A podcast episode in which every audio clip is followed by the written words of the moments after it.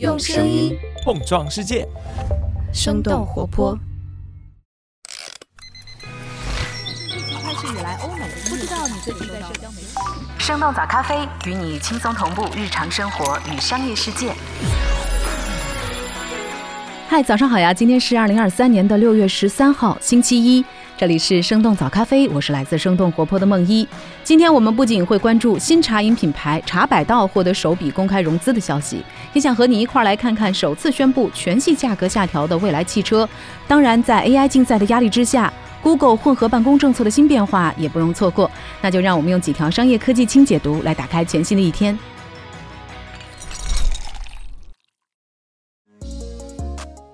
茶百道获首笔公开融资，想做十五元新茶饮的头部玩家。根据界面新闻六月九号的消息，新茶饮品牌茶百道完成了新一轮估值接近一百八十亿元的融资。这不仅是茶百道创立十五年来第一笔公开融资，也是今年以来新茶饮赛道首笔大额融资。根据了解，茶百道这次一共募集到的资金达到十亿元，将用于智能生产加工基地和供应链等等上游建设。来自成都的茶百道创立于二零零八年。根据中国连锁经营协会截止到去年底的数据，茶百道的全国门店数量是全国第四，排在它之前的分别是蜜雪冰城、古茗，还有舒逸烧仙草。今年三月，茶百道宣布门店数超过七千家。在二零一八年开放全国加盟之后，茶百道主要开在一到四线城市的医院街边或者是交通枢纽的附近，而且他们外卖业务的营收贡献可以达到百分之七十到八十。最新的财报数据显示，茶百道去年营收大约是四十亿元，利润率是百分之二十二。另外，茶百道的产品定价在十到二十块之间。由于目前新茶饮市场上二十元以上有喜茶、奈雪，十元以下仅有蜜雪冰城，而十五块的价格区间还没有出现绝对的头部玩家。这也将是茶百道在未来的发展机会。不过，舒逸烧仙草、COCO 等等多个品牌也在这个价格区间内摩拳擦掌。同样来自成都的舒逸烧仙草，还在去年拿到了超过六亿元的投资，他们的投后估值在一百亿元左右。发布一季度财报后，蔚来首次宣布全系价格下调。六月九号，蔚来汽车发布了今年第一季度财报，受累于销量下滑，第一季度的营收、毛利率和现金储备等等多项核心数据都出现了大幅下滑。不仅销售额和总营收都出现了百分之三十以上的环比跌幅，和去年同期相比，他们的利润率下跌十三个百分点，亏损额扩大了百分之一百七十左右。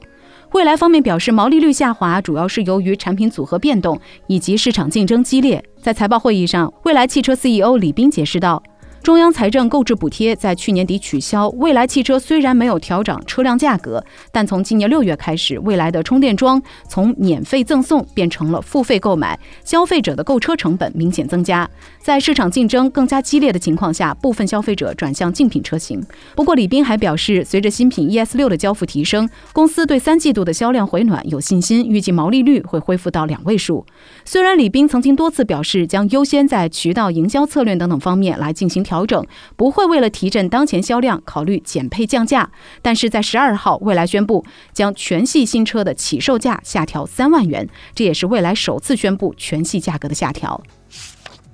三星正在开发自有 AI 大语言模型，投入几乎全部 GPU 资源。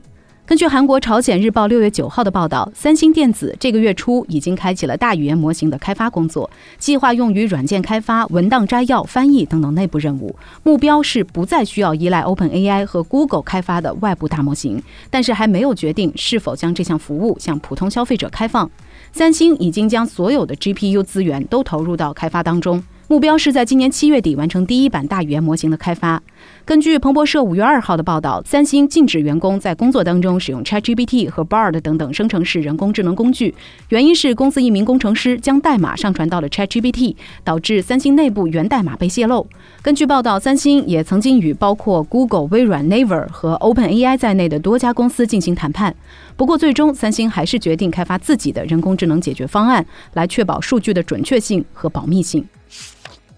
Meta 计划推出和 Twitter 竞争的独立应用，内部代号是 Project 九十二。五月底，我们早咖啡曾经报道过的 Meta 计划推出 Twitter 竞品的消息，现在有了新的进展。根据《华尔街日报》六月八号的报道，Meta 在最近的内部会议中展示了代号为 Project 九十二，可能命名为 Threads 的应用，与 Twitter 类似。他们的首席产品官在全员会议上演示了新应用的用户界面模拟图，表示这是 Meta 对 Twitter 竞争的回应。Meta 的推特竞品项目在三月份首次被官方确认，将基于 Instagram 来开发，计划以内容创作者为主要用户，为创作者提供一个和粉丝群体稳定沟通的平台。这次透露的用户界面模拟图包括安全登录屏幕，看起来非常像 Twitter 的主要信息流和回复屏幕的截图。Meta 的首席产品官告诉员工，公司能够尽快推出这款应用，并且正在和奥普拉等等名人展开磋商，希望他们能够承诺使用这款应用。微软加拿大实验室成立，将与亚洲研究院合作。根据《金融时报》六月九号的消息，为了更好地与温哥华工程团队合作，微软计划在加拿大温哥华设立一个新的实验室。在组织上，这个实验室将与微软亚洲研究院保持一致，工作人员也将从世界各地其他微软研究院来招募，这其中可能包括二十到四十名来自中国的人工智能研究人员。微软亚洲研究院由中国台湾的计算机科学家李开复创立，是微软最大的研究实验室之一。在北京和上海拥有一千多名研究人员和工程师，不仅在人工智能、自然语言处理等领域拥有多项创新记录，还对微软的产品和服务产生了重大影响，比如微软的必应搜索引擎和 Azure 云计算平台等等。同时，作为中国科技人才的重要培训中心，微软亚洲研究院也为中国的科技公司输送了不少人才。Google 更新混合办公政策，上班打卡也要纳入绩效。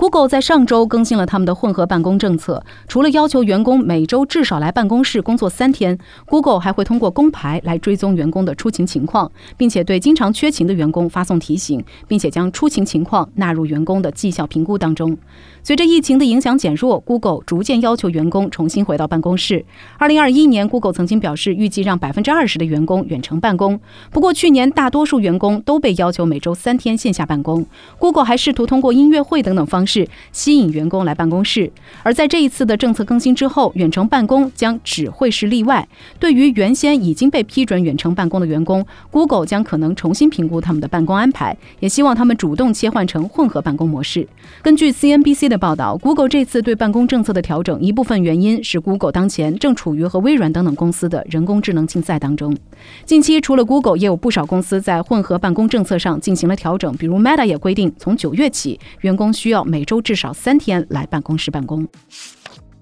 奔驰击败特斯拉，率先获得美国加州自动驾驶技术的批准。美国当地时间六月九号，美国加州的机动车管理局批准了梅赛德斯奔驰的 L 三级自动驾驶系统 Drive Pilot，这也就意味着奔驰成为了加州第一家可以向公众销售或者是租赁配备自动驾驶系统汽车的制造商。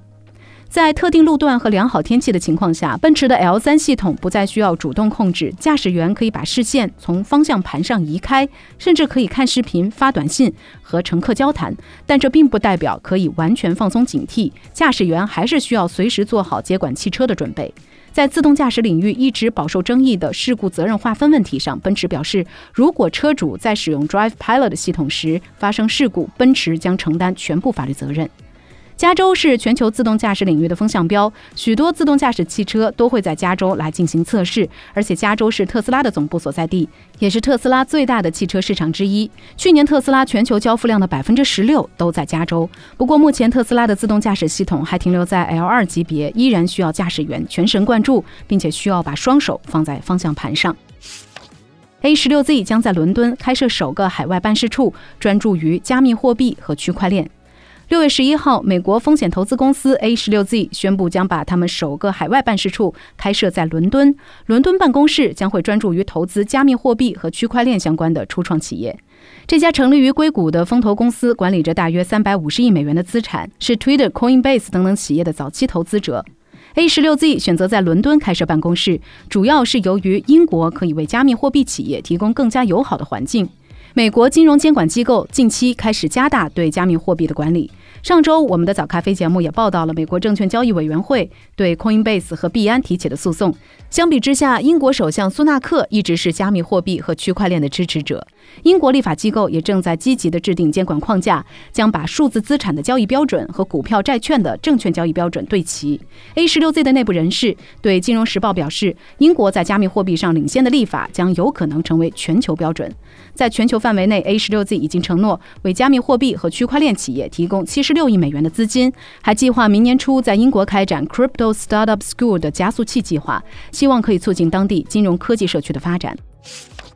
奈飞打击密码共享行为取得成效。用户订阅数量大幅上升。从上个月二十三号开始，奈飞在多个国家推出了新的密码共享政策，打击不合规的共享密码行为。根据规定，同一账户只能在同一住所内共享。如果想要共享会员给住所之外的人，需要每月支付八美元的额外费用。这个行动已经取得了显著成效。奈飞有超过一亿个家庭共享账号，大约占公司全球用户的百分之四十三。根据媒体分析公司 Antenna 的数据，在新政策开始实施的四天之内，奈飞在美国平均每天新增加七万个订阅用户，其中有两天全美新注册人数超过了十万，这个速度甚至超过了疫情初期的订阅高峰。虽然在同一时间取消订阅的用户也在增加，但取消订阅的数量远远没有新增注册用户那么多。去年由于订阅用户增长趋于停滞，奈飞的股价也受到了影响。为了增加收入，今年奈飞除了打击密码共享之外，还推出了包含广告但是更加便宜的流媒体套餐。